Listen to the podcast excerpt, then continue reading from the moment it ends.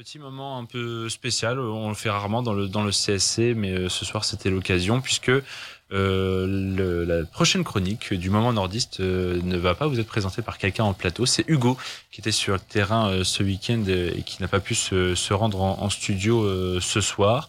Donc nous, nous, allons pouvoir écouter donc ce, ce petit débrief. En tout cas, on était déjà dans le basket nordiste avec toi, donc Mathis, et tu, tu faisais le, le, commentaire justement en off puisque Hugo était à la rencontre de l'ESBVA, l'équipe féminine de Villeneuve d'Ascq, qui était face à on va dire pas une bête noire, mais euh, euh, face euh, qui affrontait l'Asvel féminin, l'équipe de, Tony Parker, Tony Parker. et en tout cas, l'équipe qui avait battu justement les, nordistes en finale de la saison passée de, ligue féminine.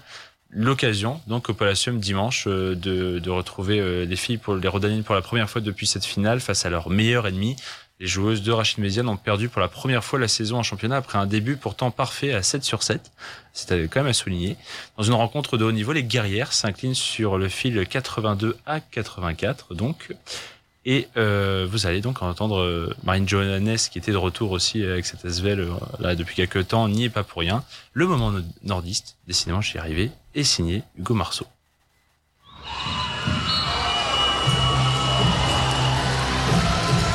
Il aura fallu 8 journées pour voir les guerrières battues en championnat.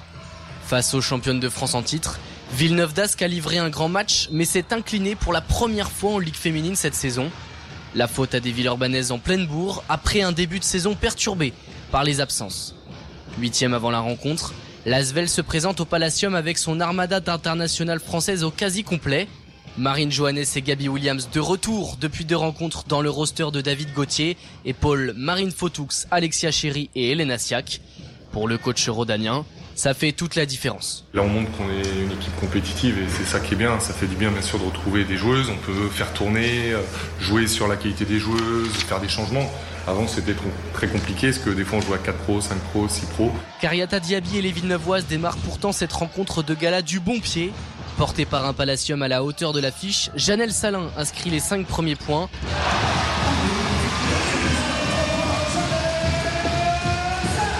Avant un très bon passage de l'international ivoirienne.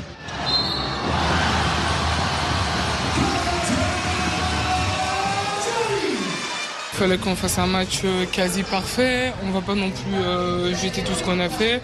Même si on commence euh, hyper bien le match, c'était pas assez face à une équipe contre l'Asvel.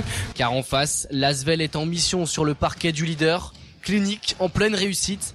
La bête noire de Villeneuve retrouve les ingrédients de la victoire en finale du championnat en juin dernier. Poison constant pour la défense nordiste au relais de Fotoux à la main. Julie Allemand contribue au premier écart en faveur de l'Asvel. 16-9 au milieu du premier quart. Villeneuve s'accroche et n'est jamais très loin en première période. Chavante Zelous, meilleure marqueuse de la rencontre avec 21 points, ramène les siennes à une petite unité au milieu du deuxième quart-temps.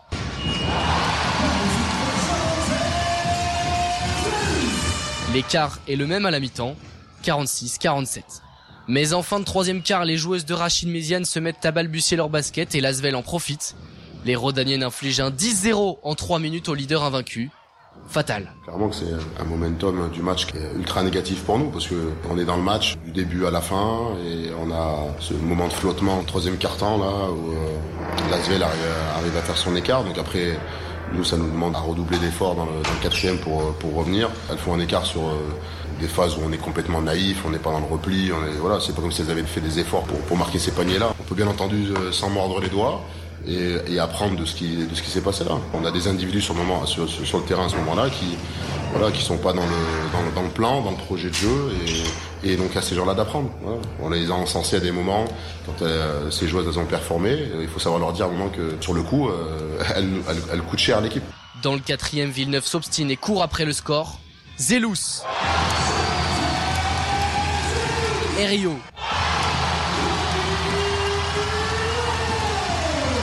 Smalls enchaîne à 3 points et offre au public du Palacium une fin de match folle. 79-81, possession Asvel et 26 secondes à jouer.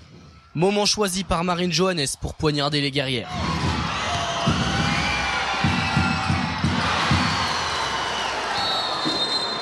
Score final 82 à 84. Malgré ce premier revers, Le SBVA reste solide leader de la Ligue féminine après 8 journées.